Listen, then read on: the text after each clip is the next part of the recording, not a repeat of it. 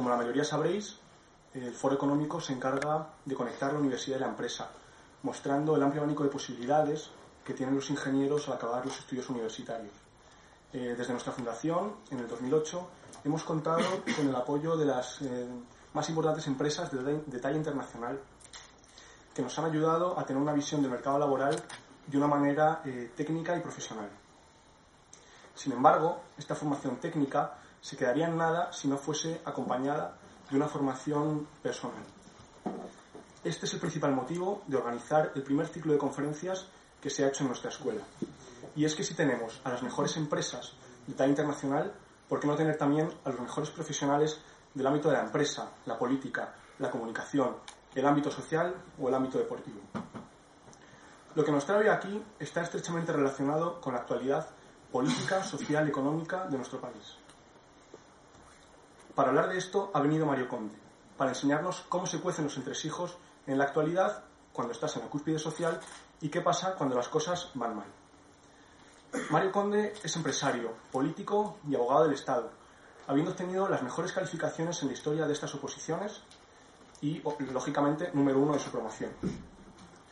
Em, se hizo famoso por los años 80, cuando con tan solo 39 años fue nombrado eh, presidente de uno de los bancos más importantes de entonces, Banesto. Sin embargo, su carrera profesional se vio fuertemente afectada cuando se vio involucrado en el caso Banesto, por el que fue condenado a 20 años de prisión, obteniendo la libertad condicional en julio del 2008. Mario Conde, 2010. Mario Conde ya no tiene cuentas pendientes con la justicia y por eso estoy aquí. Eh, para los que eh, no le conozcáis en profundidad, hemos preparado un vídeo, prestad atención.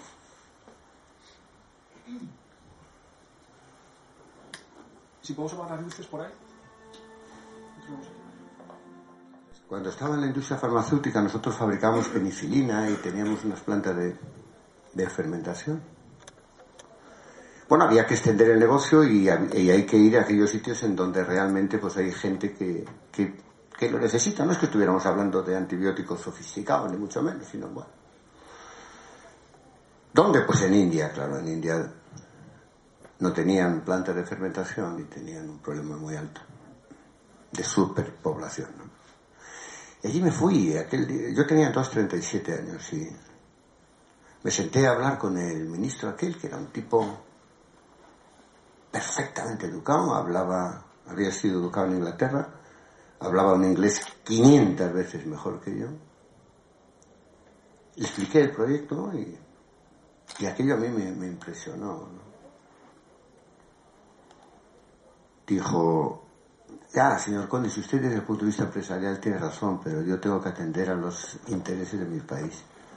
Y en estos momentos lo que tenemos es un problema de superpoblación. Yo me quedé eh, pasmado, claro. Me vino a decir, no me venga usted a crear más problemas con sus antibióticos. Ese día decidí que me quería ir de este mundo. No, no me gustaba. Lo que pasa es que, como decía mi padre, también tú te vas de la industria farmacéutica, vete a la banca, ya podías haber elegido otra cosa. Y entramos en la banca porque en España existía desde siempre, por alguna razón extraña, una fascinación por los banqueros. No teníamos grandes empresas en el sector industrial en aquella época, pero sin embargo toda la ilusión de un, de un señor que hubiera ganado dinero, que hubiera tenido una gran empresa, que hubiera triunfado, era que le hicieran consejero de uno de los siete grandes bancos que había entonces. Bueno, a mí por una serie de circunstancias en las cuales la, suerte o la desgracia, depende cómo se quiera mirar, influyó, ¿no? Me nombraron presidente con 39 años. Mi plan alternativo era, era haberme ido a navegar por el mundo, o sea, la verdad. Porque habíamos hecho una operación de venta de antibióticos de esta empresa que he dicho antes, y yo en aquel momento tenía 39 años y, había eh, ganado la nada despreciable suma de 110 millones de euros. ¿no? Entonces no existían los euros. ¿Qué se siente cuando de repente de la noche a la mañana tienes una fortuna de ese calibre, ¿no? Pues nada. Yo le dije a, a Lourdes, ¿sabes qué es esto? Me decía, no, ¿qué? pues que no, no tenemos que preguntar, podemos, carajo, mira que anda que el nombre que me ha salido ahora también tiene, tiene coña la cosa. Y porque antes, cuando era abogado del Estado, pues, eh, vámonos a, a esquiar, podemos. Pues estamos apretados. Oye, que vamos, podemos. Con aquella ingente cantidad de dinero se olvidó esa palabra. Y... Pero es terrible porque apareció el hombre. Yo me llevé a Banesto a las personas que habían estado siempre trabajando conmigo. Pero se había roto una ecuación de igualdad. Yo había pasado a ser muy rico, muy rico, y los otros normales, ¿no? Y nunca pensé que eso pudiera influir en el ser humano. Yo precisamente no quería meterme en un mundo que no era mío, me interesaba mi gente, mis amigos, con los que yo había vivido toda mi vida, con los que me sentía feliz y a gusto, y de repente, en, en ese seno surgió una cosa terrible que se llama la envidia. Y la envidia es a veces superior a, en fortaleza a la amistad. Y tiempo después lo noté. ¿Cuál fue mi primer mi primer susto de la experiencia del poder. Pero es que no hay un poder. Que no, hay un poder fragmentado. No hay un poder de un banco, un poder de un medio de comunicación, un poder de un juez. Hay un poder. Es como un tronco a través del cual salen las ramas. Los árboles dan sus frutos en las ramas, pero el tronco mismo. Y por eso en el, año 1994 escribí el libro de mi experiencia del poder. El otro día, eh, cenando en mi casa en Galicia con un, con un magistrado del Supremo, que es amigo mío, mm, me decía que, hombre, porque sabe que está escrito en el año 1994, si no, pensaría que lo he escrito hoy, ¿no? porque las cosas que ahí se dicen se están cumpliendo. ¿Qué pasa? Que yo era más listo que los demás Hombre, que algunos, que algunos ingenieros de caminos no, pero bueno, pero más listo que algunos sí. Sobre todo trabajaba más, ¿no? Y sobre todo tenía una cosa, que es que yo estaba allí. La gente que habla del poder en general habla desde fuera. Pero yo estaba sentado en aquella mesa. Y cuando estás sentado con 39 años y, y de repente te llama el presidente del gobierno, cuando de repente te das cuenta que los medios de comunicación necesitan y viven de la publicidad. Te das cuenta que ejerces un poder sobre los empresarios. Y entonces yo dije, ahí va. Me di cuenta que la banca inventa, crea dinero.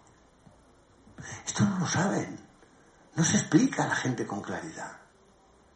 Y no saben que un banquero crea dinero. Lo inventa. Es legal, claro.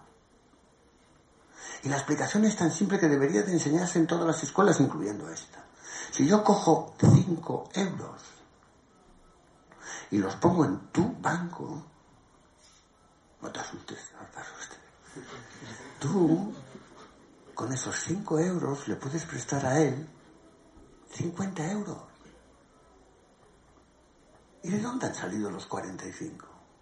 De ti. Pero tú te coges los 50 euros y se los llevas al banco de Carlos. Y Carlos puede prestar 5.000, no 500. Y así sucesivamente. Yo dije, ¿y esto cómo es, no? Pues el mundo funciona así. O sea que Vamos a ver, vamos a ver. O sea que se puede crear un dinero que no tiene que ver nada con la creación de riqueza real debajo. Sí. O sea que un señor puede crear poder de compra artificial. Sí. ¿Sabéis qué significa crear un dinero donde no existe dinero? Pues que tu camisa, tus pantalones, tus zapatos, tus gafas valen menos. ¿Eso? ¿Eso cómo se puede hacer? Pero no solo eso, me di cuenta que tú y tú veníais a pedirme un proyecto de financiación. Y yo decidía. Pero no hay un control social, no. Los banqueros operan con su dinero. Los banqueros operan con su dinero. Seguro. ¿Pero con qué dinero operan? Con el dinero de los depositantes. Ah, ¿y de quién es el dinero de los depositantes? De los depositantes. La banca surgió, entonces yo empecé a decir, pero vamos a ver, la banca surgió históricamente para hacer una cosa muy elemental que era conectar los señores que ahorraban dinero con los que invertían el dinero, intermediaban. Precisamente por eso se han llamado históricamente intermediarios financieros. Eso está bien. Era un dinero que se utilizaba para crear proyectos y riqueza al servicio de la comunidad. Eso está bien. Pero de repente el mundo cambió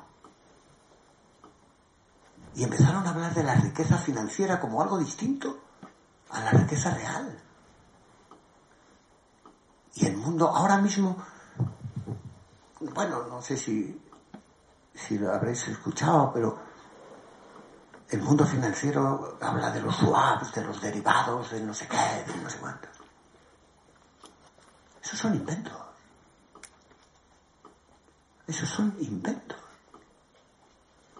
Tú tienes que financiar algo real, algo que tocas.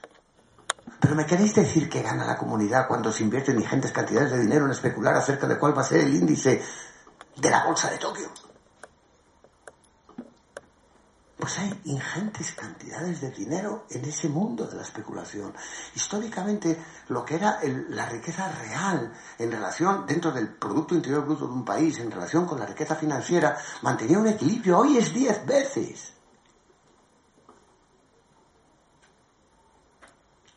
Y la sociedad no lo sabe. Nosotros hemos asistido a un desastre casi sin precedentes, no solo en España, también en el mundo nos ha costado el tema de las cajas de ahorro unos 250 mil millones de euros. Sí, más o menos. Entre lo que tenían ahorrado como provisiones y esto, sí. ¿Sabéis lo que se podría hacer con ese dinero?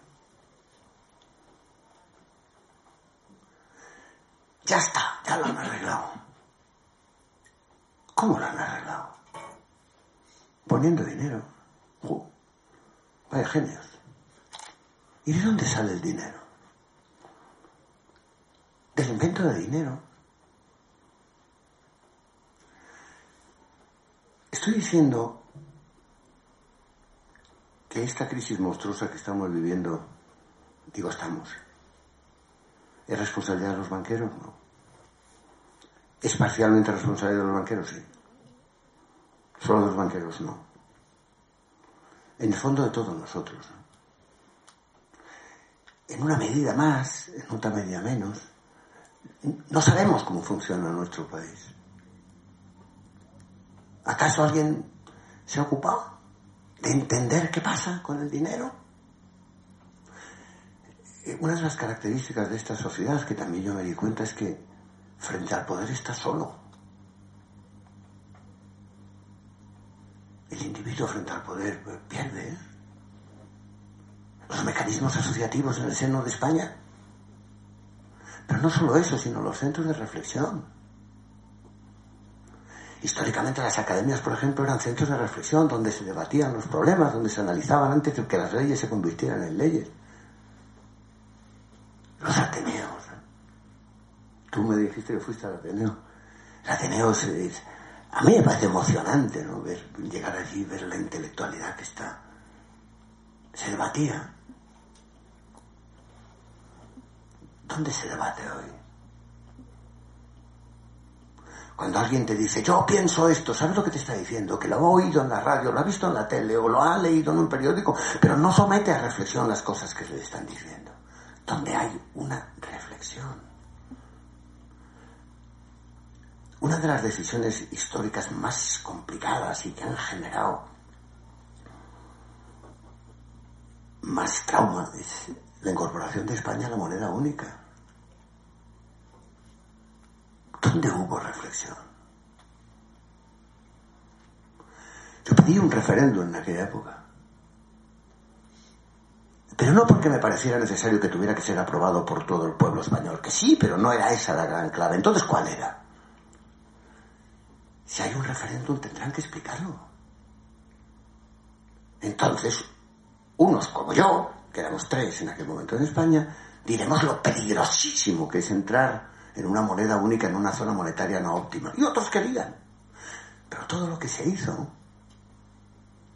erais muy jóvenes entonces, ahora también, pero era un anuncio de la televisión en donde salían dos viejecitos. Y una le decía al otro ya, con el euro podemos estar tranquilos con nuestras pensiones. Me pareció una estafa pero no se podían permitir el lujo de debatir aquello. La incorporación a Europa. ¿Habéis reflexionado sobre lo que es Europa? Hay una Europa. ¿Así? Noruega es Europa, ¿no? No está en la Unión Europea. Dinamarca, Suecia e Inglaterra son Europa, ¿no? Bueno, los ingleses son muy, muy suyos, pero bueno, no están en la moneda única y el resto sí. O sea, tenemos una Europa de la moneda, tenemos una Europa de la no moneda y una no Europa dentro de lo que es Europa. Eso lo cuentas que es una cosa elemental. Inglaterra probablemente ahora vaya a someter un, un referéndum para irse de Europa.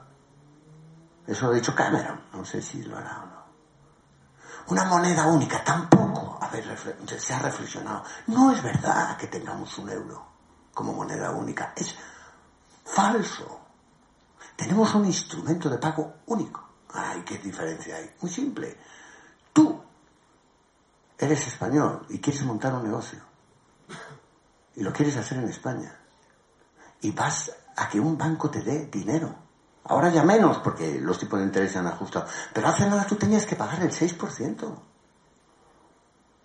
Y tú, que eres de Hamburgo, pagabas el 1%. Pero no hemos quedado en que era la moneda única. Las cosas valen el precio, pero para ti el euro te cuesta el 1 y para ti el euro te cuesta el 6.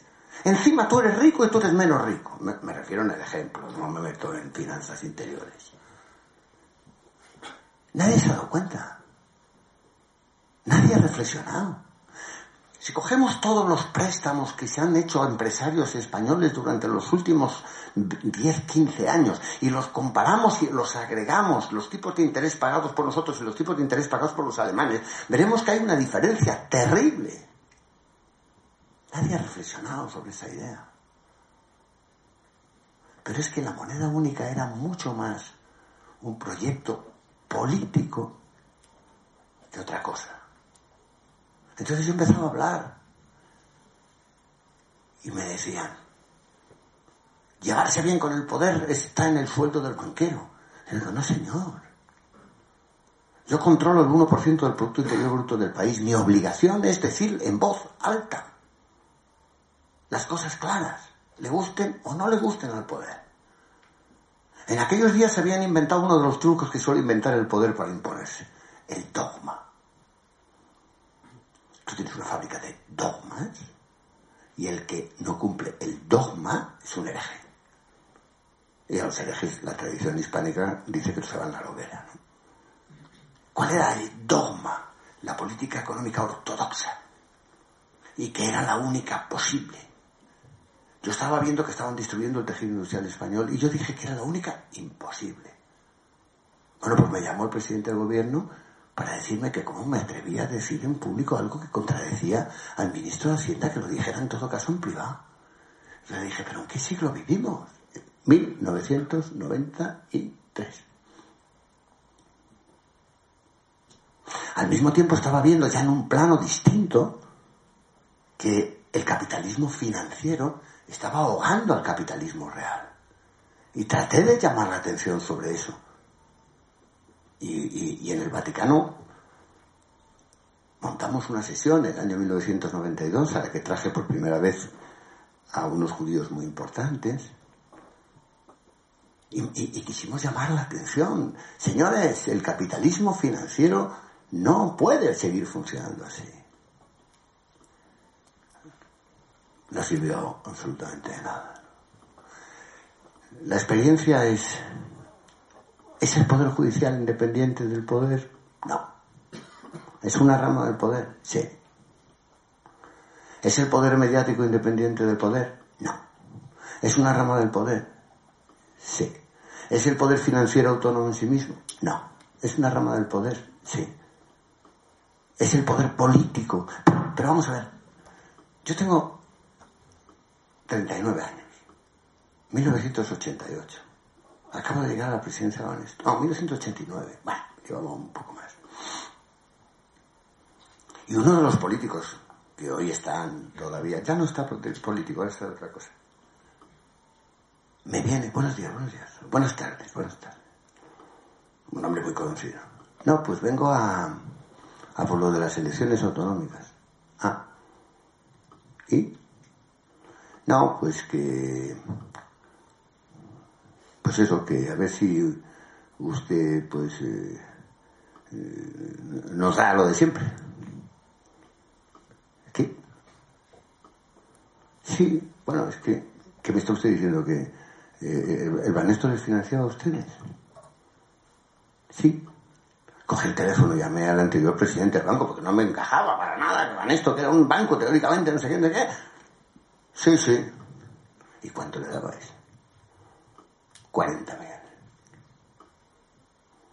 Vale, ¿y cómo lo hacéis? Pues a través de un mecanismo. Bueno, yo le dije a aquel hombre, insisto que es muy conocido, yo ya estaba un poco asustado, ¿no? Le dije, oiga, mm, mm, a ver, necesitaré una factura. Ningún problema. La llevaba preparadita. Y la saco. Luego tuve que financiar a un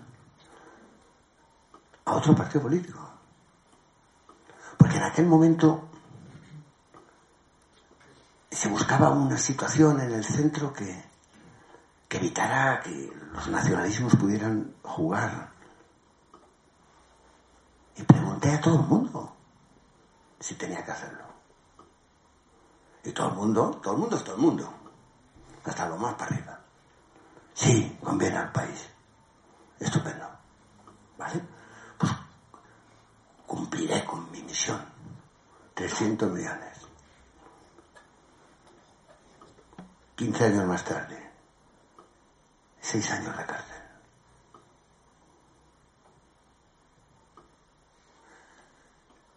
De repente, yo voy a solicitar unas exenciones fiscales para crear la corporación industrial.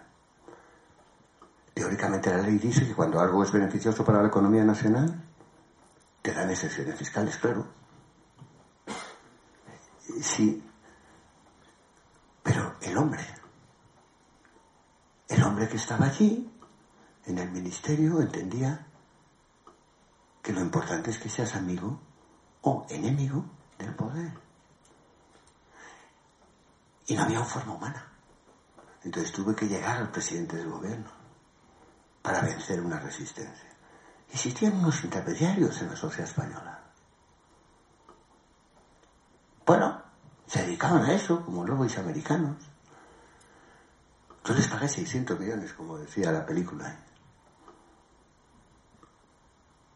Luego eh, trabajaron para otra empresa, se llama Iberdrola. Iberdrola les pagó 10.000 millones. Yo les pagué 600 millones. Seis años de cárcel para mí. Aplausos para Iberdrola. ¿Qué quiero deciros con esto? que el poder son los hombres, los hombres y las mujeres que lo ejercen. Y por tanto deberíamos de insistir muchísimo más en la formación de esas gentes que en otras cosas. De hecho, nosotros creamos, yo creé, un máster en business, ¿no? En realidad no era un máster en business. Lo que yo dije es, vamos a ver, si sacamos una promoción de 150 personas, 150 personas formadas, cada año, en 10 años, vamos a formar 1.500 personas. 1.500 personas las vamos a tener situadas en las principales empresas de este país. Cuando situemos a 1.500 personas perfectamente formadas, este será otro país.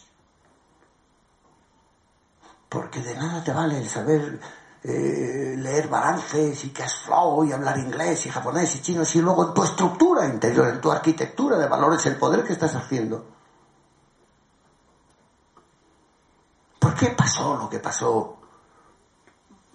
Pasó lo que pasó porque las personas que se pusieron allí manejaron el poder con criterios distintos. ¿Es que es mala la desregularización? No. Lo que es malo es usarla mal. O sea, no hay... ¿El, ¿El, poder político influye en los medios de comunicación? Pues claro. ¿Y los medios de comunicación en el poder político? Pues claro. ¿Y el poder político puede nombrar jueces? Claro. ¿Y pueden salir sentencias que dictan? Sí. Sí. ¿Y puede un poder político decirlo, un poder financiero que, por favor, sí?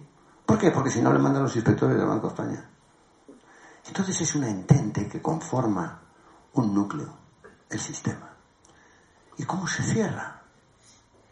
Pues se cierra como se ha cerrado históricamente todos los poderes cerrados.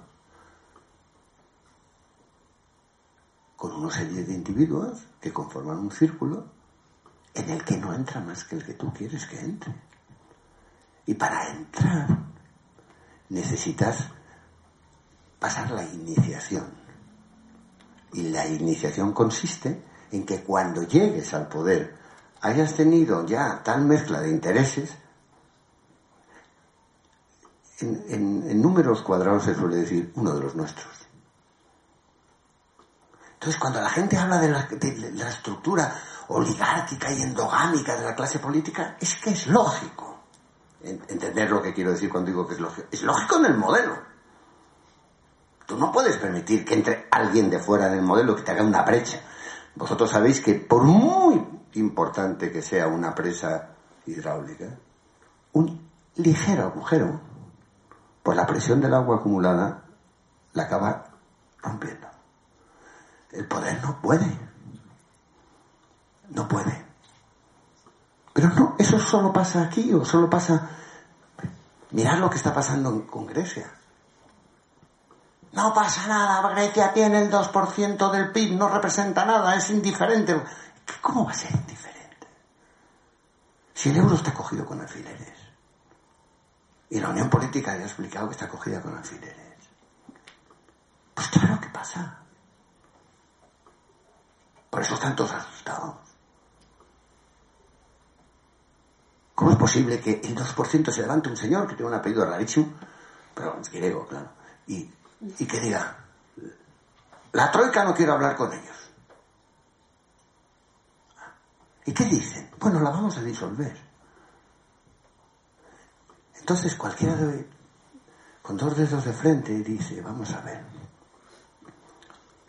al margen de que sea bueno, malo, regular o medio pensionista, en los últimos años lo único que hemos hecho es seguir las instrucciones de Alemania, que es la que controla el Banco Central. No digo que sea ni bueno ni malo.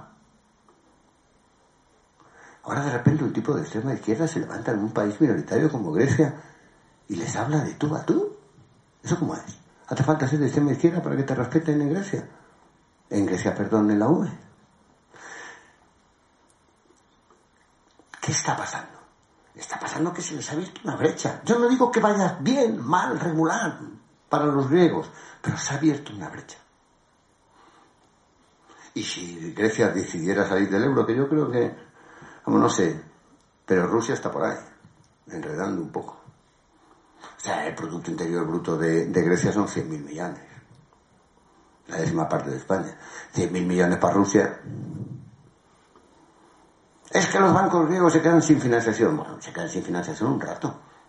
Los estados no quiebran. No quiebran formalmente, materialmente, pueden estar quebrados. Porque tienen poder de emisión. Si Grecia recupera el poder de emisión, se pueden emitir billetes, ya me contará. Y durante el periodo intermedio, ¿tú comprarás o no la dracma nueva? Pero yo puedo pagarte con dracmas. Y como en el interior de mi país, con ese dracma, tú puedes comprar las cosas que son imprescindibles para tu vida, amigo mío. Ah, lo que no podrás comprar es un Mercedes. Bueno, ni falta que hace. O sea, que, cuidado porque el, mundo está... O sea, yo creo que es... Yo antes decía hace mucho tiempo, joder, qué, qué rollo, me ha tocado vivir, me ha tocado vivir, porque hubo un, un japonés que publicó un libro que se llamaba El fin de la historia. Decía, bueno, ya está con el capitalismo tal y como está, ya se ha acabado, ¿no? Bueno, yo dije, qué rollo, vivir en, un mundo plano, ¿no? Ahora decirme si es plano este mundo. Tú decías, nos ocupamos de las oportunidades de los jóvenes que salgan. Oportunidades o problemas. El euro es oportunidad o problema. Tenemos que la unión política, es oportunidad o es problema. Nos damos cuenta que estamos hablando en este momento, no solo en España, pero también en España, un lenguaje paranoico que por un lado estamos hablando de la unión y por otro lado de la ruptura. Por un lado de la integración y por otro de la desintegración. Y ese lenguaje sigue estando encima de la mesa. ¿Tenemos de verdad una identidad europea? A medida que hablamos de una identidad europea, resurgen los nacionalismos cada vez con más fuerza. ¿Qué estamos haciendo? Falta de reflexión. Deberían de haberse dado cuenta que para crear una unión política hace falta que exista el concepto previo. Y no hay manera de construir Europa más que una, la universidad. Así que empezáis a preguntar cuando queráis. En primer lugar, antes de empezar la, serie de preguntas, quería pedir disculpas a las personas que al fondo de pie. Es que por razones obvias el aforo pues, se ha completado, pero preferíamos eh, seguir en esta sala en lugar de ampliar al salón de actos con más aforo para mantener el carácter cercano que se quiere dotar a estas sesiones.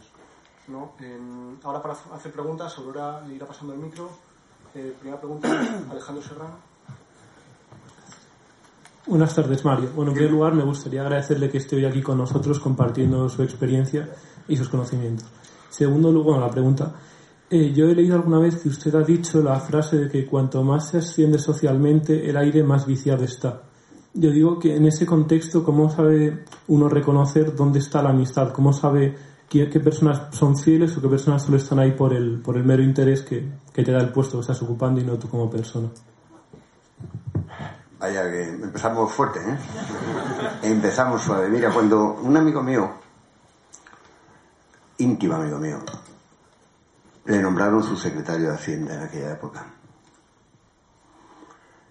Y gobernaba UCD, un tipo de primera división. Lo que más me gustaba a mí de él era que tocaba fantásticamente bien el piano, pero aparte era abogado del Estado y número uno de su promoción. Y se le acercaba mucha gente. Y me decía, no, yo tengo muchos amigos y tal. No, no, los tiene el subsecretario de Hacienda. Cuando dejes de ser subsecretario de Hacienda, los que te vengan a ver serán amigos. Los otros irán a ver al subsecretario de Hacienda. Pues eso, claro, como es natural, y de los 10.000 millones de amigos, uno. Cuando yo ejercía de presidente de Banesto, como ya me había formado y había vivido esa experiencia, yo pensaba siempre que la gente venía a mí, no por lo simpático, lo listo, lo que sea, que por el poder que ejercía. Lo que pasa es que la vanidad,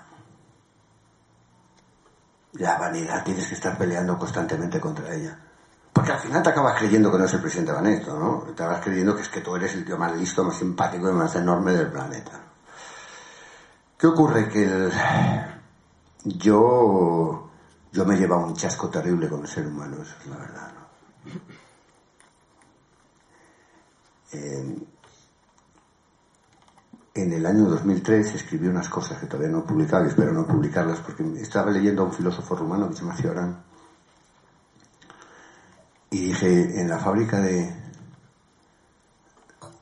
que Dios eh, diseñó para fabricar hombres, se le olvidó el Departamento de Control de Calidad. Y es, es así. Pero, al mismo tiempo, puedo decirte que he encontrado a personas en mi vida de una grandeza y de una entrega y de una que, te hace reconciliarte con el ser humano. Eh, Fiorán decía, si pudiera mm, renunciar a algo, renunciaría al ser humano, a ser humano. Yo no. Y mira que lo he pasado regular. ¿Cómo reconocerlo? No. Siempre que haya poder por el medio, en sus distintas manifestaciones, se cauto. Las personas solo se conocen cuando se ponen en la situación de poder elegir. Te encontrarás con personas magníficas, pero también te encontrarás con un porcentaje, digamos, muy magnífico, ¿no? Muy magnífico. Chema tiene una pregunta. Segunda Luego pasamos. Bueno, pues eh, en primer lugar, muchas gracias a Carlos y a, esa asociación por traer a... ¿qué, os parece si lo de gracia lo quitamos? Porque cada gracia es un minuto y eso nos puede costar un montón de tiempo. Bueno, y muchas gracias a usted, don Mario, por, venir. que como veis sigue siendo un referente para los universitarios. Y bueno, voy a la pregunta. Eso es. Vamos al lío. Ha estado usted hablando de que el poder no es uno, sino que está compuesto por los medios de comunicación, por el poder político, por los dogmas, por la economía. Y luego usted ha puesto, ha puesto propuestas, dos, que es la de los 1.500 estudiantes al cabo de 10 años en la universidad. Y yo me pregunto que la universidad está igualmente corrompida, igual que la sociedad. Y si un personaje como usted, en el buen sentido de la palabra, irrumpió en el sistema. ¿Cuál es el malo? irrumpió en el sistema y fue despedido de él, mi pregunta es si el sistema en el que, en el que vivimos en esta sociedad es posible cambiarlo o hace falta una revolución o es la pescadilla que se muerde la cola y nunca podremos acabar con él, básicamente. Conmigo no, ¿no? déjame, déjame el micrófono porque si puedo andar. Esa es la pregunta más difícil que hay. Quiero decir, la pregunta no, la respuesta más difícil. No lo sé. No lo sé. El sistema tiene mecanismos extremadamente poderosos. Está muy bien pensado. Pero el sistema no aquí, ¿eh? Aquí la cosa es un poquito más potente. Muy complicado. Vamos a, analizar qué ha pasado con las civilizaciones. Todas las civilizaciones se han caracterizado por dos cosas. Una, por creer que eran eternas y dos, por comprobar que no lo eran. Siempre ha sido así. ¿Hay algún cambio profundo en la historia de la humanidad que se haya realizado sin alguna suerte de violencia? No que yo sepa. Incluso el advenimiento de las religiones, la transformación cultural desde el paganismo al cristianismo, miles de muertos. Entonces, yo, en la última página del libro del sistema, digo una cosa de la que estoy convencido, pero que es una pescadilla que se mueve de la cola, como tú has dicho. La única manera de hacer un cambio del sistema hacia mejor, sin violencia, es hacerlo desde dentro del sistema.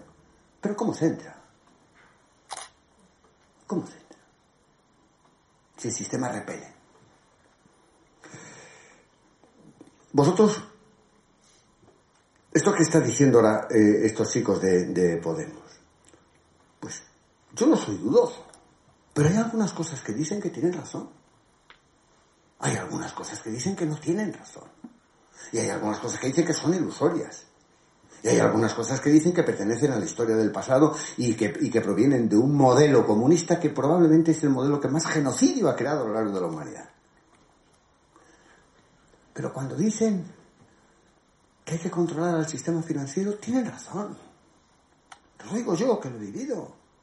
Cuando te dicen que hay que limitar la especulación, tienen razón. Cuando te dicen que hay que cortar la capacidad de inventar dinero de los bancos en una proporción, no lo dicen ellos. Lo dice la escuela de Salamanca. La escuela de Salamanca es del siglo XVI. Y si alguien lee lo que los de la escuela de Salamanca decían de los banqueros en aquel momento, lo de Podemos se queda chico, como dicen por el sur. Nos podéis imaginar. Mira, la mayor implicación del poder político. Carlos V se metió muchos líos, necesitaba mucho dinero. En aquel momento venía dinero de, las Indias. Ese dinero de las Indias, lógicamente, se almacenaba en los sitios más cercanos. ¿Cuál es el sitio más cercano? Andalucía, en concreto en Sevilla. Y ahí empezó una generación de banqueros. Y Carlos V va a pedir dinero.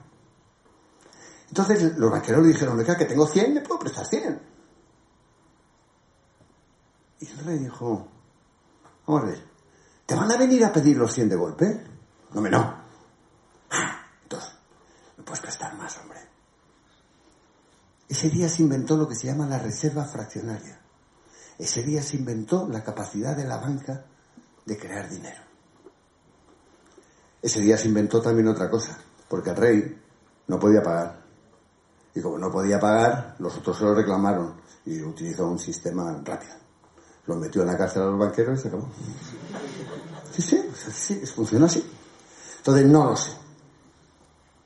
O sea, yo te, doy mi palabra de honor que pienso y repienso y repienso esa pregunta. Y no me gusta nada la tendencia natural que tengo a responderla. No me gusta la violencia, nada.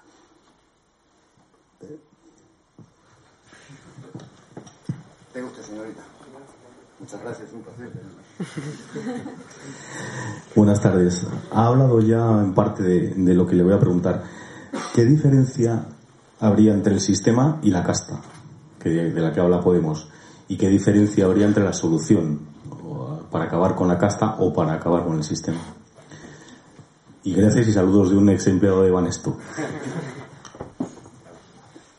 La, casta es, un, es una, una expresión muy antigua. Es decir, se entiende por casta los mecanismos por virtud de los cuales las personas que ejercen el poder se auto se autorregulan, es decir, impiden la entrada de terceros. Por ejemplo, la Revolución Francesa, la historia social, hay un libro magnífico, la historia social de la Revolución Francesa. Los, los llamados revolucionarios de Dijon, bueno, le dijeron al rey que ya estaba bien, que eso de que para ser ministro hubiera que ser marqués. Pero en fin, como no, no había forma de cambiarlo y el rey necesitaba de dinero, le compraron los títulos de marqués. Y los revolucionarios de Dijon pagaban. A la polla es usted marqués. Entonces, una vez que ya era marqués, el rey se inventó una ley que decía, para ser ministro hay que ser marqués de tercera generación. Eso provocó la revolución, claro. Es decir, siempre se generan mecanismos. Para ser banquero tenías que tener la aprobación del Banco de España. ¿Pero por qué? Santo de que, ¿pero usted quién es? Oiga, yo me gano mi dinero, compro mis acciones, de un consejo de administración. ¿Usted quién es? ¿Por qué me tiene usted que decir a mí? Yo tengo que recibir el placet. Es que es permanente. El placet. Entonces, ¿es verdad o mentira que la clase política ha funcionado en un modelo endogámico? Es verdad. Llamarle casta o llamarle lo que queráis, da igual. ¿Cómo se abre? Pues se abre desde la sociedad. En el año 93 ya eh, expliqué esto y que eh, vaya la que me cayó encima. Mm, y dije que se había terminado con el monopolio de los partidos en el acceso a la representación parlamentaria. Vivimos en un modelo no ya de casta, sino un poco de tomadura de pelo. Y no nos damos cuenta de que hay un maltrato a la dignidad del individuo. ¿Lo puedo aclarar lo que he dicho? Sí, claro que lo puedo aclarar. Si a mí me eligen diputado y yo soy un miembro del Parlamento Nacional en donde hipotéticamente reside la soberanía de la nación, yo soy una persona importante. Por lo menos para los que me han votado. Y para ejercer con dignidad lo que me corresponde. Y se plantea un problema de una ley. y voy a votar. Y me dicen, tú, quietecito. Las instrucciones por escrito. Y hay disciplina de voto. Pero ¿cómo disciplina de voto? Pero hay disciplina de voto hasta para asuntos tan vitales desde el punto de vista emocional o desde el punto de vista eh, de fe, como el, como el aborto. Pero ¿cómo que hay que votar lo que diga una persona? ¿Os habéis dado cuenta que en Inglaterra se rebelaron contra eso y una propuesta de los, de los, de los Tories no salió porque había muchos diputados que dijeron que tenían el compromiso con sus gentes y que no pensaban votar? Y aquí en España, entonces, como si hay disciplina de voto, ¿en qué consiste el Parlamento? ¿Me lo decís? Dos personas. Tres. Ese Parlamento de tres designa el Consejo General del Poder Judicial. Ese Consejo General del Poder Judicial designa a las personas que van a ocupar los puestos capitales dentro de la estructura del Tribunal Supremo y del Tribunal Constitucional.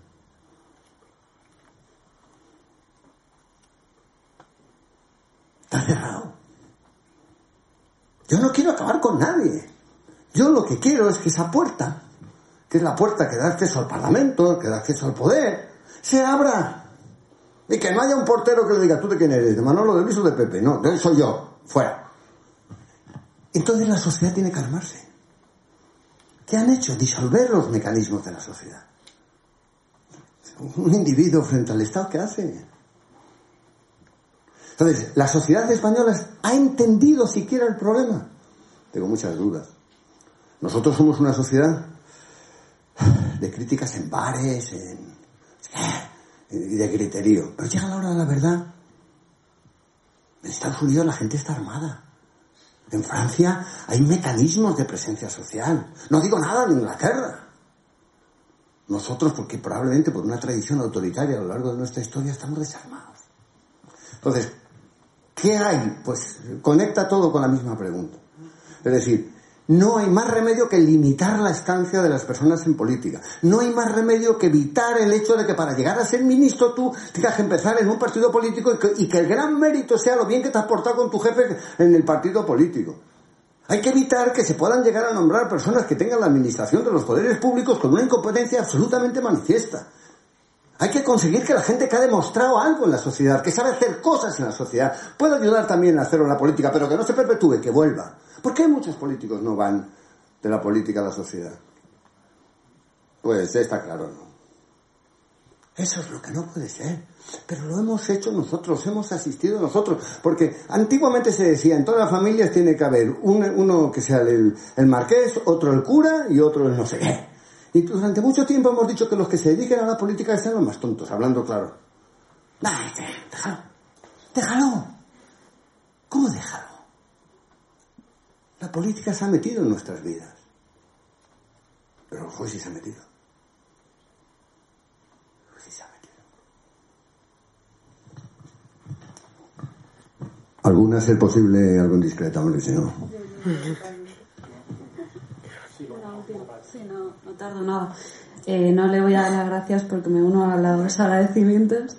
Y bueno, sí, le quiero dar lo primero, la indiscreta, un besito a su niño, que yo creo que es lo más importante del día, y un abrazo a sus padres. Y.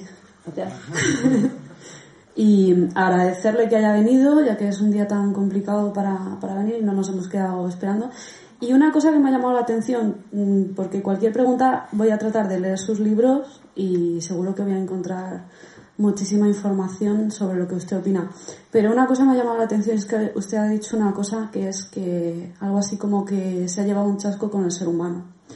Eh, yo he sentido en algún momento algo así, yo soy abogada, bueno, mi compañero es abogado también. Nos encontramos de todo, sobre todo en relación con, el sistema penitenciario, es lo que más me ha llamado la atención. Cómo se trata no solo a la gente, a los internos, ¿no? sino a los propios abogados no se lleve un chasco porque aquí estamos bastante gente que hemos venido a escucharle. Entonces yo creo que, Sí, pero no hay garantía. que haya, sí, ¿no? y, y todavía no se ha oído nada raro, ni una pregunta extraña, ¿no? No, si Entonces, ojalá salga, por eso te da capacidad de respuesta. ¿entiendes? claro. Y si extraer una, una palabra clave también, verdad y dignidad.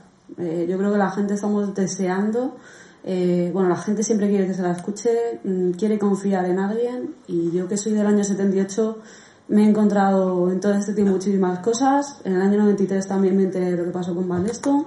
Eh, no sé, la agenda de, de carreteras que hay en mi casa es de Banesto. o sea que, ¿qué le vamos a hacer, no?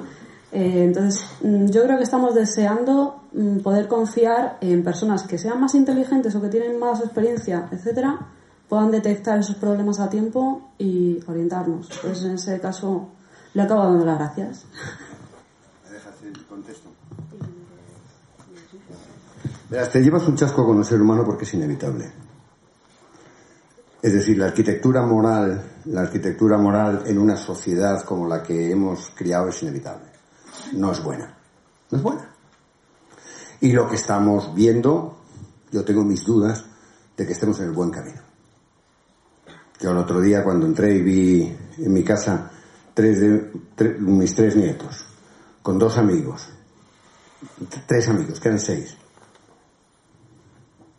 Eran seis solitarios, cada uno con un aparato, sin hablar entre ellos. Hemos, estamos gestando una sociedad de solitarios, sin proyecto común. Aquí, aquí estamos juntos, sentados los unos al lado del otro. ¿Eso garantiza que haya un proyecto? Lo que garantiza es que físicamente estamos sentados el uno al lado del otro. Pero ¿cuál es el proyecto? Pues los españoles estamos sentados los unos al lado del otro, en el mejor de los casos. Pero ¿dónde está el proyecto? ¿Dónde está ese proyecto? Entonces te llevas un chasco porque es inevitable que te lo lleves. Pero, al mismo tiempo, te encuentras con personas de una grandeza moral, de una capacidad de entrega, de una generosidad, casi sin límites. Un íntimo amigo mío, que era una persona muy importante por su trayectoria en Banesto, está contado en uno de mis libros, o sea que no hay problema. Justo después de la intervención, había pasado unos meses, le llamó un abogado de Madrid, también amigo nuestro, y uno de los abogados más prestigiosos. Le sentó en su despacho y le dijo, lo que te voy a decir, insisto que está contado, ¿eh? Eh, lo hago porque no me queda más remedio, pero tengo el encargo de Fanjul del Banco de España de decirte que si haces una manifestación pública en contra de Mario Conde, no vas a tener ningún problema con el contrato que tienes. Eh, en fin, podemos conseguir que para esta etapa de transición, este amigo mío se levantó y dijo, muchas gracias, Juan. Y se fue. Ahí grandes. Entonces, no necesitas reconciliarte con todos los seres humanos para llevarte bien, para sentirte a gusto con tu piel. Eso es muy importante. Yo a mis hijos les digo siempre, está bien la formación, la formación, que todo. Personas que se encuentren bien en su piel, que no tengan complejos, que tengan ambición, claro, coño, pero controlada. Y hay, te aseguro que hay. Y si no, yo no estaría aquí. Eh, yo he recorrido el mundo de la prisión y ahí es donde más me he conocido a mí mismo. Yo soy capaz de... ¿Tú eres capaz de todas las mañanas aguantarte a ti mismo? ¿Oír los gritos de gente desesperada? Saber que estás en manos de unas personas que te van a soltar o no, no en función de la ley, sino en función de sus intereses del momento. Eso te forja interiormente. ¿Pero sabes qué pasa? Que eso es un espejo. Y hay algunas personas a las que no les gusta lo que ven en ese espejo. ¿sabes? Más preguntas. un poco para atrás ¿El qué?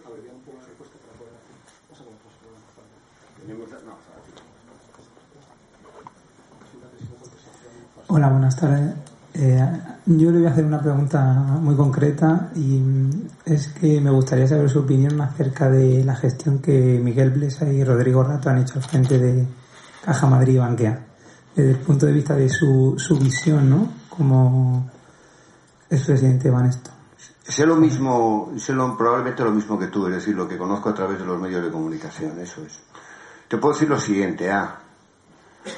Es eh, extremadamente difícil, extremadamente difícil conseguir que una entidad financiera tenga un agujero de 22.000 millones de euros. Es que es muy difícil, ¿eh? Es muy complicado. 22.000 millones de euros son... Mira, cuando decían que nosotros tuvimos un problema, que no era cierto lo que dijeron, hablaban de 3.000 millones. Era el primer Banco de España. ¿Mm? Un problema de siete veces el primer Banco de España en una caja pequeña. Muy difícil. Caja Castilla-La Mancha. 4.500 millones. 4.500 millones. ¿Cómo? Caja Galicia. No sé cuántos miles de millones. ¿Cómo se hace eso? Alguien que entienda de banca. Es que es casi imposible. Pero fijaros bien, han liquidado una parte muy importante del sistema financiero. Las cajas de ahorro tenían el 50% del sistema financiero. No tenían que repartir dividendos. Dedicaban dinero a una obra social. Esta obra social estaba presente en el tejido social español. Ya no está. Lo que yo sí te puedo garantizar es que nunca jamás en Banesto ni en otro banco que yo haya conocido existía un mecanismo como el de las tarjetas esa. Te lo puedo garantizar. En Banesto no tenéis tarjeta ni yo. Pero por supuesto que no. Mm, El, el- el sueldo de un presidente de banco que, que, veis hoy, 5 millones de euros, 6 millones. A mí me pusieron el que tenía el anterior, que eran 200.000 euros. Me parecía una cifra de la época. La especulación. Todo eso no existía. Sencillamente no existía. No estoy diciendo que éramos muy buenos. Estoy diciendo que eso no éramos. No ha funcionado mal el sistema financiero ni las cajas de ahorro. Ha funcionado mal la persona, el hombre, sus valores, la aproximación a lo ajeno. Eso es lo que ha funcionado mal.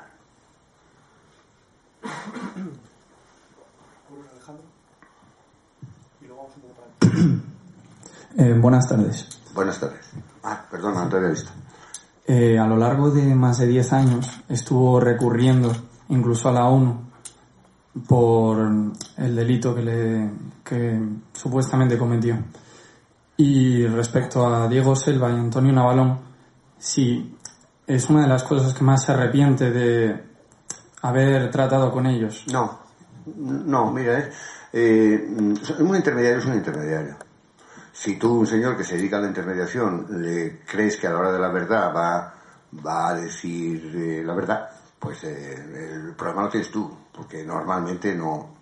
Mira, lo, a mí me molestó mucho más otra cosa. Yo le di 300 millones al entonces presidente del gobierno Suárez. Tuvo que declarar en el juicio como testigo. Negó. Negó.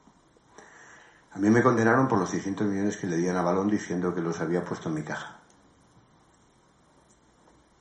Gracias a mi primera mujer, conseguimos que la justicia suiza trajera todos los papeles a España. Pedí la revisión de la sentencia.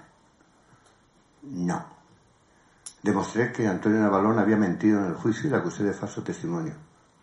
No. Recurrimos a la ONU y la ONU dictó un dictamen en donde anuló la sentencia del Supremo. Me fui al Supremo con la sentencia. Y me dijeron, no. Pero oiga, ¿no hay un tratado del año 1961 en donde España se compromete a cumplir los derechos civiles y políticos? Sí. ¿Y España aceptó que existiera un comité de derechos humanos en la ONU? Sí. ¿Y ese comité de derechos humanos funciona como si fuera un tribunal? Sí. ¿Y hubo un abogado del Estado que intervino defendiendo la sentencia del Supremo en contra mía? Sí. ¿Y se condenó el Estado español? Sí. ¿Y cumplió? No. Entonces, es chistoso. Porque yo le pedí al Supremo que cumpliera el Estado. Y el Supremo hizo un auto diciendo que no. El ponente de la sentencia del Supremo es el mismo ponente del auto diciendo que no la cumple.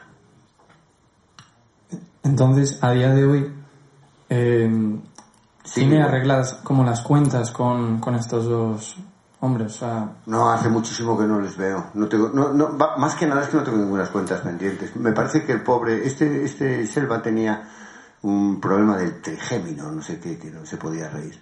Y Antonio Navalón, en cuanto se descubrió que había, que había esto falseado, el país, el diario El País, el grupo Pizar, lo mandó a México. Y desde entonces vive en México. No sé más. Ni quiero, ni, ni me interesa, ni, ni me importa nada.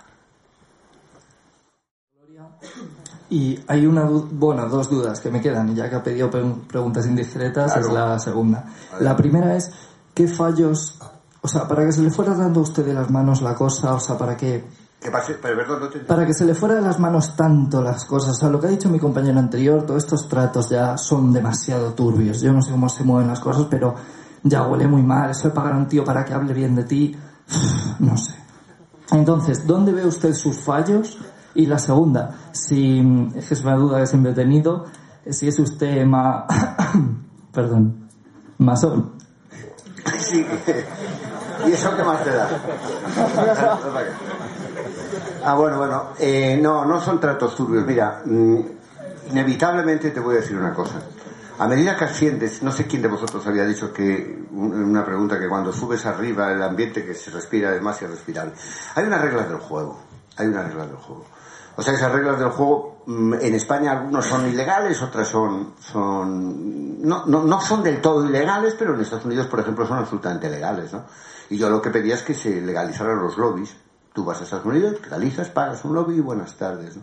O sea, concretamente ese punto que has mencionado de, de, Antonio Navalón no es un trato turbio, es un trato más claro que el agua clara. O sea, es, sencillamente que en un momento determinado los intermediarios que funcionan en la sociedad española y tú pagas porque presten servicios. Muchos despachos de abogados, muchos despachos de abogados en realidad son centros de, de- de- de acceso al, al poder más que de dictámenes jurídicos profundos. En, eh, por tanto, no, no. ¿Qué es lo que hice para que se me escapara de las manos el, el idiota?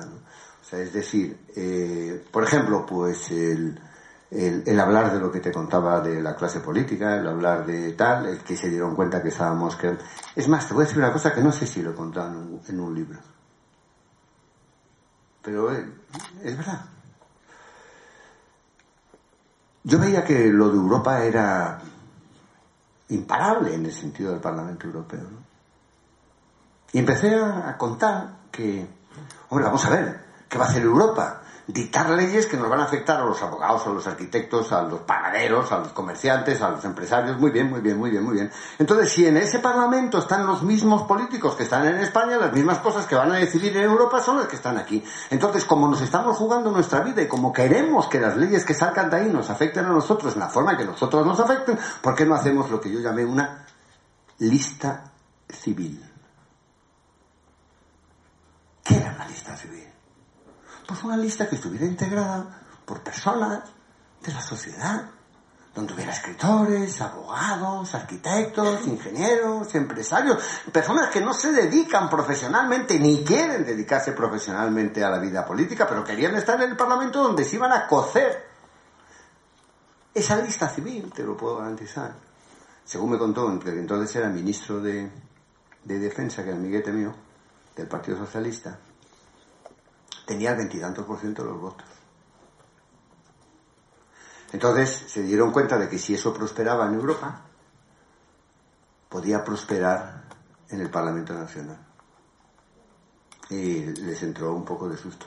Yo no tenía ningún interés en, en, dedicarme a la política. Yo tenía interés en que la sociedad española se dedicara a la política. Que no existiera un abismo entre un ingeniero de caminos que ejerce su misión y la política. Incluso les hablé de crear una segunda cámara, el Senado, a mí me parece que no va para, pero donde estuviera representada la sociedad. De tal manera que los partidos políticos estuvieran en el Parlamento, muy bien, estupendamente, pero que luego las leyes pasaran por el tabiz directo de la sociedad. Las leyes que nos afectan ¿Tenemos derecho a decir algo?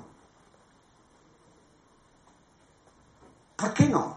Si somos los afectados. No, porque para eso están los políticos. ¿Pero por qué para eso están los políticos? ¿Por qué la sociedad tiene que renunciar a, regirse por sí misma?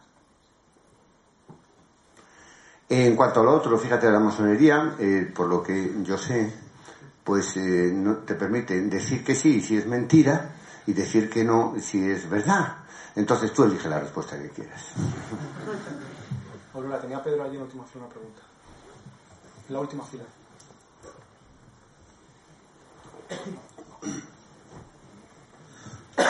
Hola, muy buenos días. Tardes. Eh, bueno, en principio, primero quería preguntarle, nos ha hablado de su experiencia con el poder pero de todo, del poder troncal que ha llamado y de todas las ramas. Yo quería preguntarle en particular su experiencia con el poder judicial y en el caso Argentia Trust, si es posible preguntarle. Sí, encantado. Mira, eh, el caso Argentia Trust era el pago de estos 600 millones que se hizo a este hombre, a Navarro. ¿Cómo se gestó ese pago?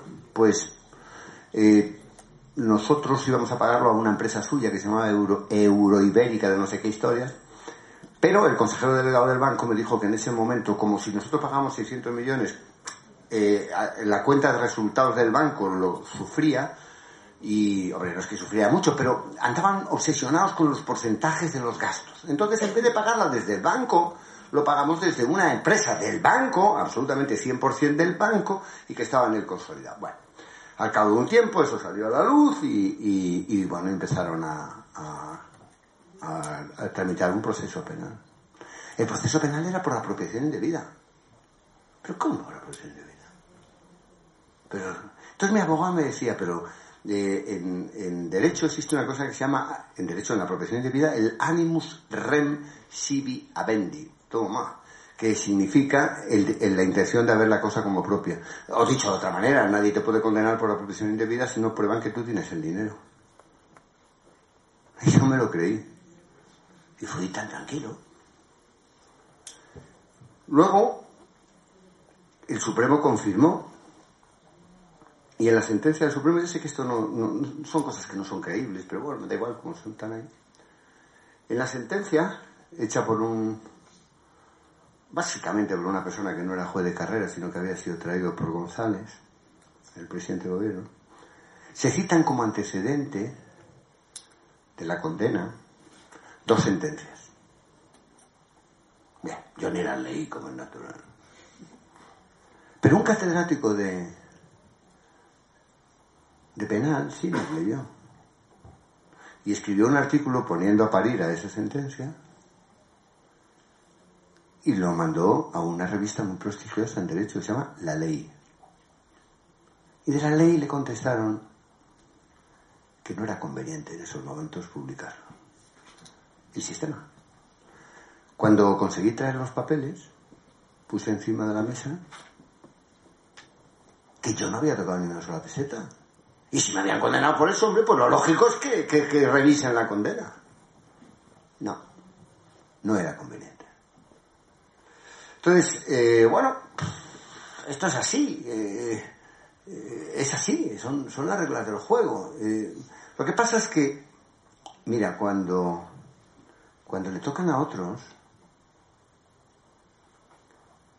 el problema es que si le tocan a otros, algún día te tocará a ti. De una forma u otra. Puede ser en un tema bancario, puede ser en un arrendamiento rústico, puede ser en lo que quieras. ¿Cómo es posible que la sociedad española consienta que el delito de prevaricación de los jueces no tenga cárcel? ¿Cómo es posible? O sea, un juez prevarica, te condena y te manda a la cárcel. Luego le inhabilitan 10 años. Sale gratis. Y eso lo estamos consintiendo. Entre otras cosas porque no hay foros de debate y no lo sabemos. Tú ves que un fiscal en un momento determinado se pone a acusar a una persona y en otros a defender al, al acusado. Uno de los fiscales que estuvo en el caso Banesto lo dejó. Se fue a ejercer la abogacía y tiempo después, como abogado, decía exactamente lo contrario de lo que decía como fiscal. Un poco de dignidad, ¿no? ¿No? Funciona así. Eh, mm, hay, pues si te divierte, eh, aparte de que yo no hubiera cogido ni una peseta, me quitaron tres cuadros que tenía yo entonces. Vamos, me los quitaron, no, los entregué yo. Uno era un Picasso, otro era un Juan Gris y otro era uno de los mejores Braque, ¿no? Pues el, el- Juan Gris está, eh, o estaba, en el Reina Sofía. Lo digo por si algún día pasas por el Reina Sofía y ves ese cuadro de Juan Gris, te acuerdas del caso de la gente atrás. tal. Yo por si acaso no he ido a verlo, ¿eh? Más. Buenas tardes. Si me permite, voy a hacerle dos preguntas relacionadas con la política. La primera es, ¿tuvo usted alguna intención de entrar en política sobre los años 90, 89? Y la segunda, si se atrevería a dar alguna predicción de- del color político nacional para los próximos 10 meses. Gracias. Mira, la primera respuesta es no. Y me parece que lo comentaba con Carlos cuando veníamos. Precisamente porque no había ninguna necesidad eh, y lo que quería era cambiar el modelo. Es decir, yo lo que quería era... En ese momento teníamos un poder financiero, un poder industrial, un poder mediático. Lo que quería era hacer lo que hubiera sido hoy. Es decir, que la sociedad española hubiera entrado en la política y haber roto la cerrazón. Eso es lo que, lo que yo quería. No quería entrar en política. La predicción. Mm, Te puedo asegurar, pa- para rematar la primera, que las presiones para que entrara en política en aquellos años fueron de todo tipo. Y ya me callo. Fueron presiones reales. Quiero decir, eh, auténticas. Bueno. Yo creo que el asunto, el, el, el, asunto en España se va a complicar. Bueno, eso ya lo sabe cualquiera. Y es por una irresponsabilidad. Muchas gracias.